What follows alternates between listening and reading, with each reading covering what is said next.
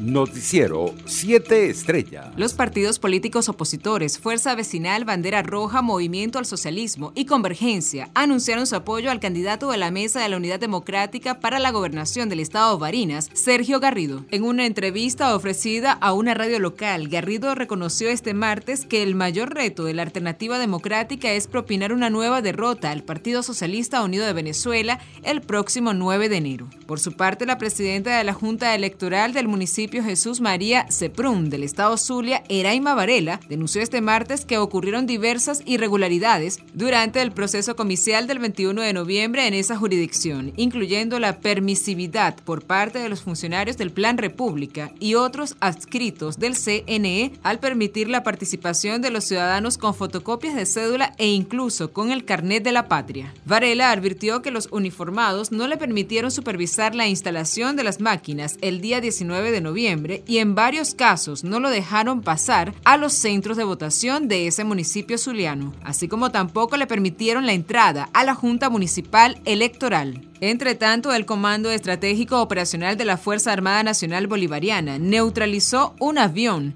de un grupo narcotraficante proveniente de Colombia, que el gobierno de Venezuela identifica como Tancol y que trasladaban drogas, informó el lunes el jefe del componente militar Domingo Hernández. En otras noticias, un número significativo de ciudadanos venezolanos y colombianos fue interceptado recientemente por las autoridades fronterizas en Texas de Estados Unidos, según lo anunció el lunes la Oficina de Aduanas y Protección de Fronteras. Los cuatro grupos sumaron 161 y consiguieron consistieron en 94 adultos solteros, 66 miembros de la familia y un menor no acompañado. Más de la mitad de los migrantes son nacionales de Venezuela y Colombia, indicó la entidad en un comunicado. Internacionales. Estados Unidos responderá afirmativamente si sus aliados de Europa del Este le solicitan una mayor presencia militar en caso de un ataque ruso a Ucrania, dijo el lunes un alto funcionario de la Casa Blanca. Si Putin se mueve, habría una mayor demanda de nuestros aliados, de Europa del Este, de tropas, capacidades y ejercicios, y en ese caso el gobierno norteamericano respondería afirmativamente, precisó la fuente citada por la agencia de noticias EFE. Esto en la víspera de la reunión virtual que sostendrán los presidentes de Estados Unidos, Joe Biden, y Rusia, Vladimir Putin. En otras informaciones, la vicepresidenta de Nicaragua, Rosario Muriño, pidió el lunes anular las sanciones internacionales impuestas contra funcionarios del gobierno y allegados a su esposo Daniel Ortega, reelecto para un cuarto mandato presidencial consecutivo en unos comicios con la mayoría de sus rivales detenidos. Queremos exigir respeto y exigir que se anulen esas medidas coercitivas y legales que van contra todas las cartas internacionales que deberían regir los destinos del mundo en términos de derechos, en términos de convivencia. Demandó Muriño también portavoz del gobierno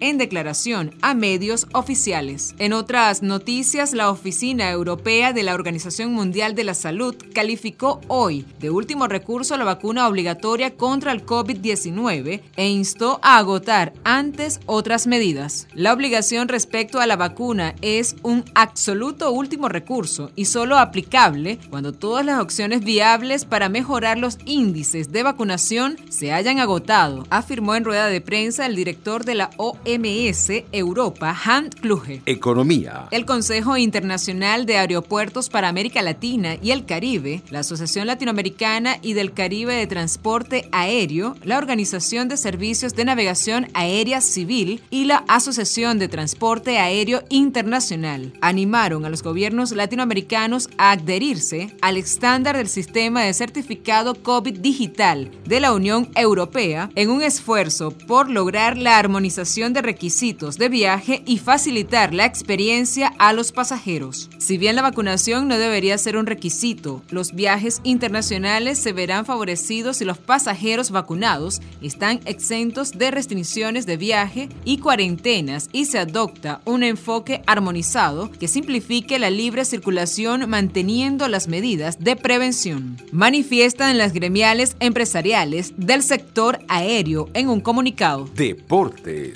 El zurdo Robert Zárate de los Navegantes del Magallanes subirá la lomita este martes ante los Cardenales de Lara en el estadio José Bernardo Pérez de Valencia, con una situación cómoda en el primer lugar de la tabla de posiciones con 2.5 juegos sobre el segundo puesto. Noticiero 7 estrellas.